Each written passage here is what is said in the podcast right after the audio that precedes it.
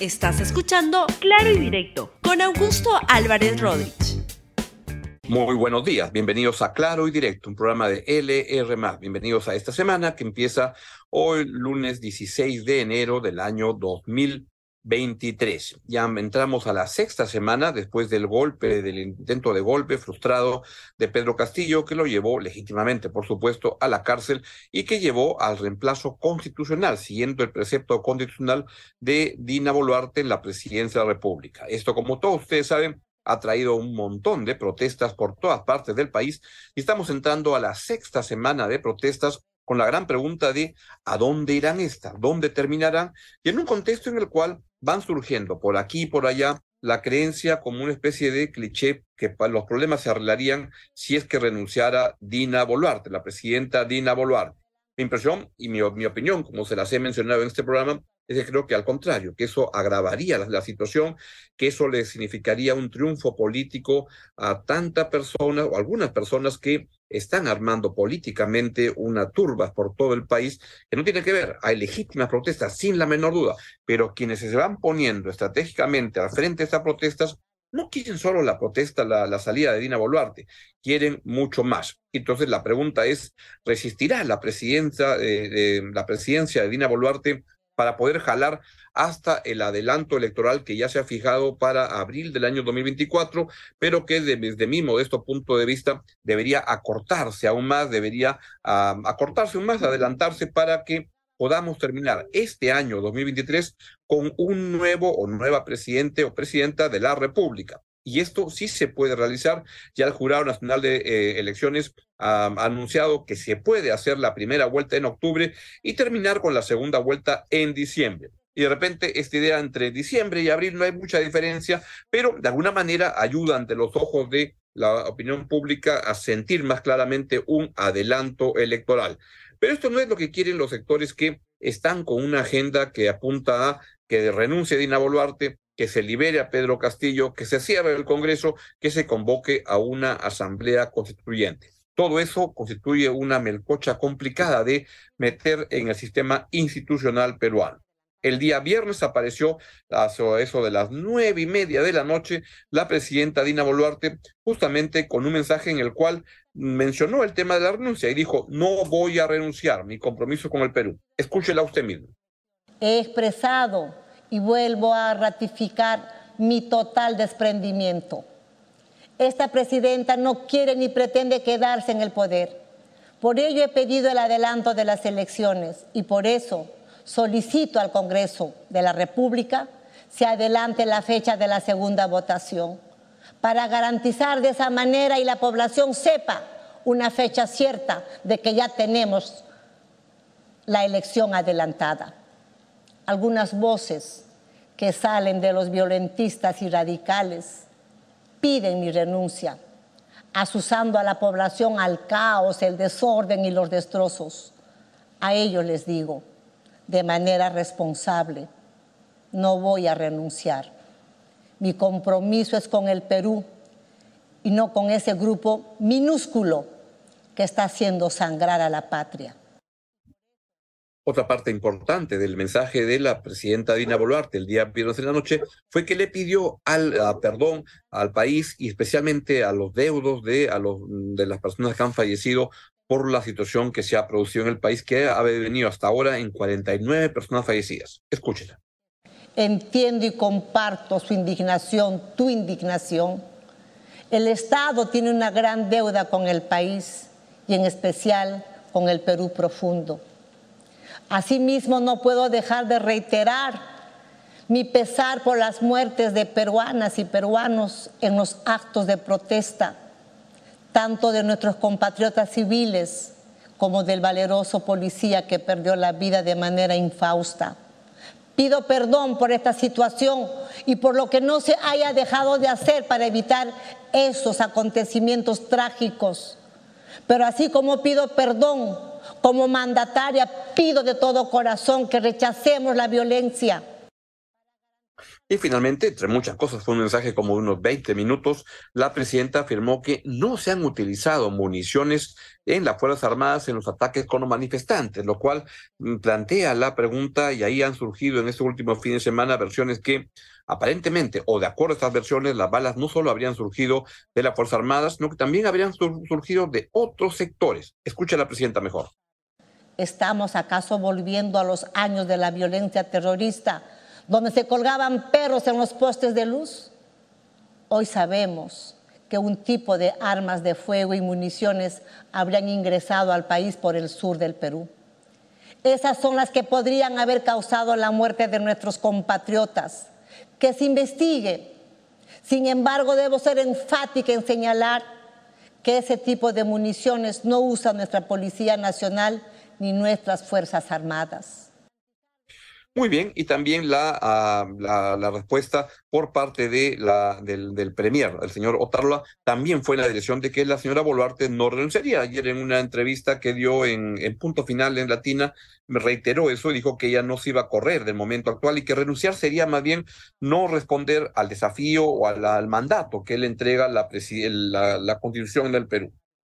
Así las cosas, hay que hacer notar que la presidencia de la señora Bolarte es una presidencia débil. Por ejemplo, vean la encuesta que apareció del IEP ayer en el diario la, República, donde se hace notar que este, la primera está, usted aprueba o desaprueba la forma como Dina Boluarte está conduciendo su gobierno, pues 71% desaprueba y 19% aprueba la manera como está manejándose en el país.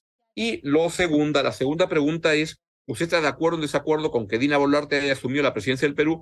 Con desacuerdo está el 80%. Ahora, ahí habría que hacer notar un, un problema, es que la constitución establecía que Dina Boluarte era la señora que tenía la persona que debía reemplazar a Pedro Castillo. Entonces, no, no es que sea, este, creo que hay que hacer notar también que la, la constitución era la que señalaba que tenía que ser la señora Boluarte la que reemplazaba a, Pedro Castillo si es que el señor Castillo debía ser vacado como correctamente fue vacado porque se convirtió el 7 de diciembre en un violador de la Constitución al intentar disolver el Congreso. No lo logró, como muchas cosas en su gobierno, no logró absolutamente nada, ni gobernar bien, ni, ni robar bien, porque lo fueron ampallando al toque, ni golpear bien, ni huir bien, porque cuando quería huir lo atraparon.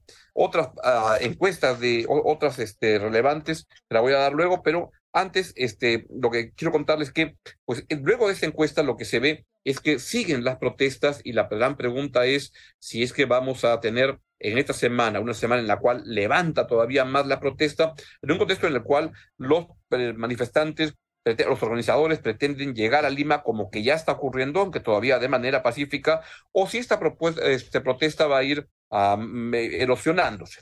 Vamos con algunas de las este, expresiones de esta protesta, por ejemplo, las que han ocurrido justamente en la capital, que empiezan en el centro y acaban por la zona de Miraflores. Véalo, por favor.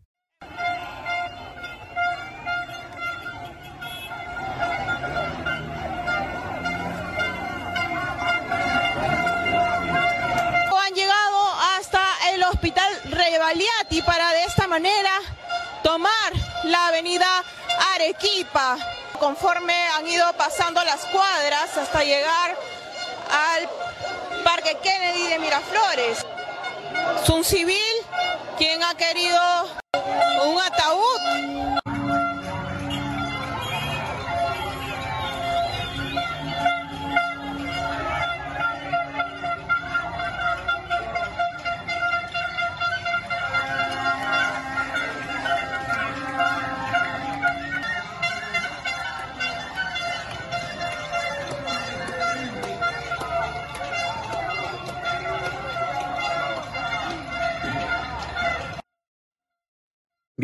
Y también han continuado las protestas en Ayacucho.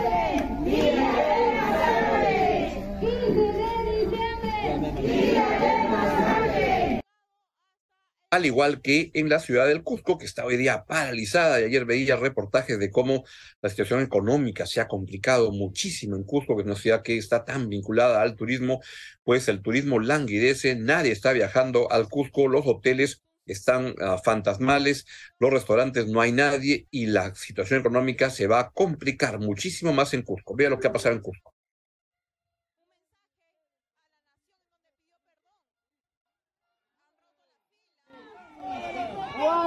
Reciben en su trabajo directamente del turismo? Nada. Entonces, para nosotros, me incluyo yo también, para nosotros poco o nada nos interesa, nos interesa que llegue el turismo, no, porque todo ese ingreso del turismo lo canaliza Ministerio y lo envía a la ciudad de Lima. Más bien al contrario, creo que ya deberíamos buscar de que ese, ese presupuesto, ese ingreso del good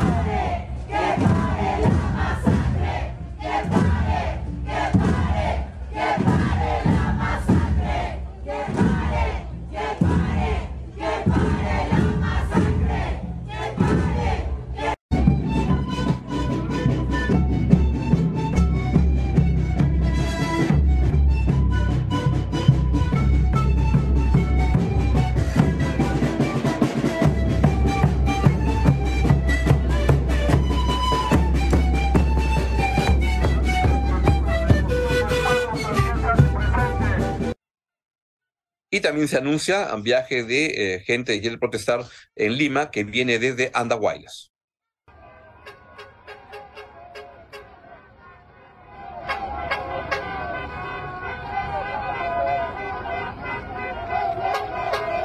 Son vehículos que están viajando. ¿A dónde? A la ciudad de Lima. A la ciudad de Lima. Atención, están viajando a la ciudad de Lima. Gran cantidad de vehículos. ¿A dónde está viajando, señor? Lima. Estamos transmitiendo en vivo y en directo. ¡Vamos, vamos, hermanos guerreros! ¡Vamos, hermanos! Quisguará también, Quisguará rumbo a Lima. ¡Esfuerza,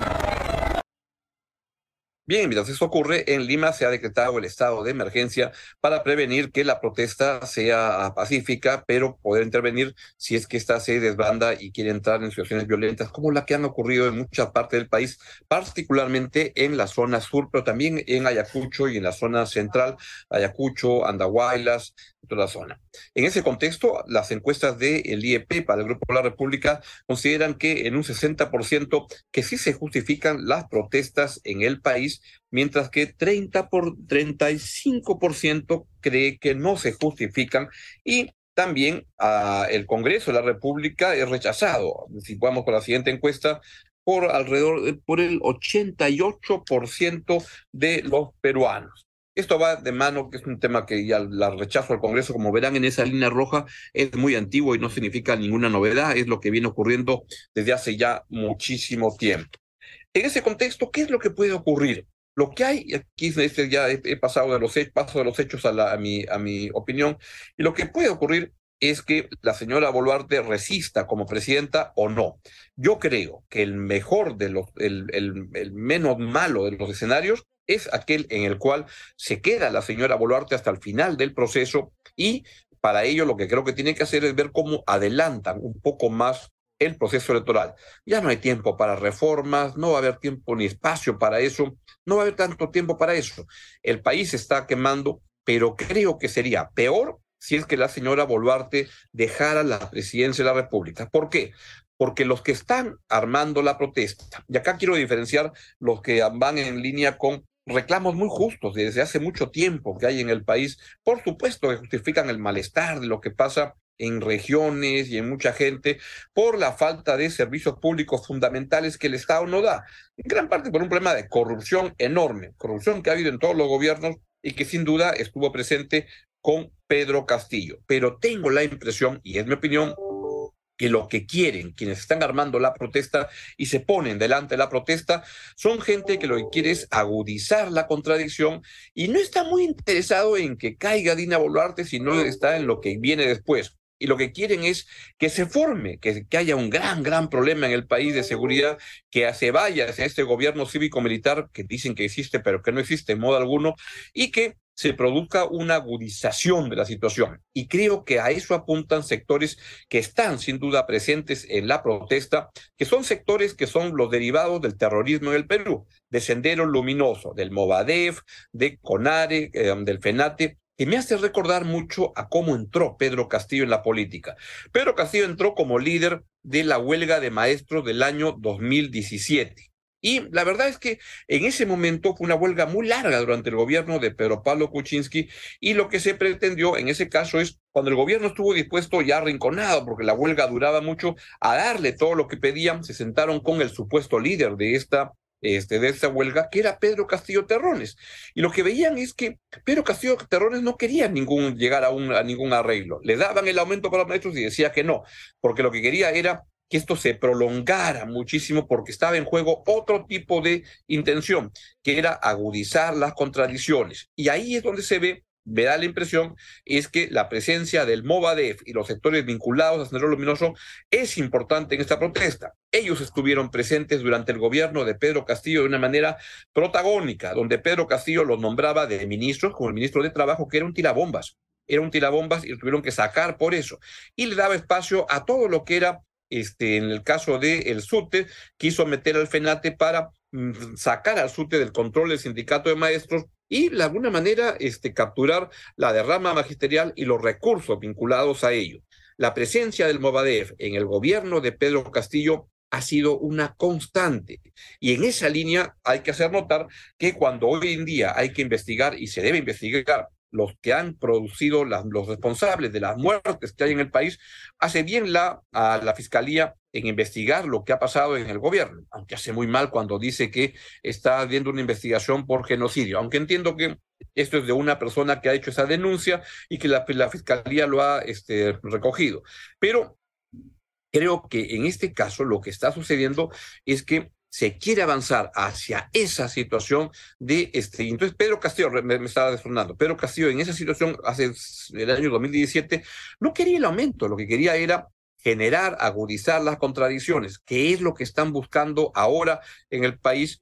Y eso creo que es lamentablemente lo que dificulta el avance de cualquier negociación, porque ¿con quién negocia? ¿Con quién conversa el gobierno? Dina Boluarte, el premier Tarola, con la gente del Movadef, en el año 2017 Castillo este, no quería, no, no le interesaba el aumento para los maestros, lo que le interesaba era agudizar las contradicciones. Y cuando se investiga quiénes están detrás de los muertos, hay que investigar qué es lo que ha pasado en el gobierno, si es que ha habido desbandes en el caso de la Fuerza Armada, pero yo creo que parte de esa fotografía de quiénes son los que han agudizado y quiénes son los que están detrás de las muertes, se llaman Pedro Castillo, Betsy Chávez, Aníbal Torres, a Guillermo Bermejo y todos los que han estado instigando esta, la situación desde hace un año, que han estado hablando de lo que iba a correr ríos de sangre, que han estado armando este momento, han estado preparando este momento. Por tanto, veo lo difícil, cómo se puede llegar a un final de, este, de esta situación, porque hay un sector, los que se están poniendo delante de la protesta, que es legítima, pero se ponen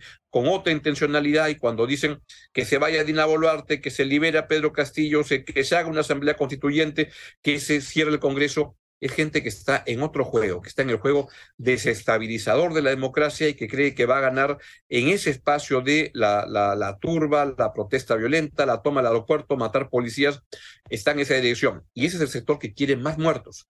Es el que festeja cada vez que hay muertos y ahí donde vamos. ¿Tiene su solución?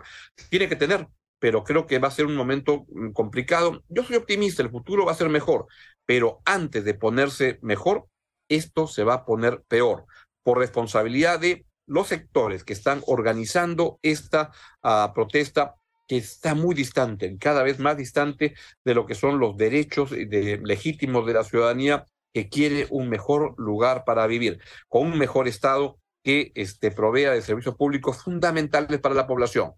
El Movadef, FENATE, CONARE, Pedro Castillo, Vladimir Cerrón, este, y todos ellos, Betsy Chávez y Aníbal Torres, y esa gente no quiere eso, lo que quiere es armar otra cosa. Bien, es todo lo que les quería comentar el día de hoy, es mi punto de vista. Hasta mañana. Chau, chau. Gracias por escuchar Claro y Directo con Augusto Álvarez Rodríguez. Suscríbete para que disfrutes más contenidos.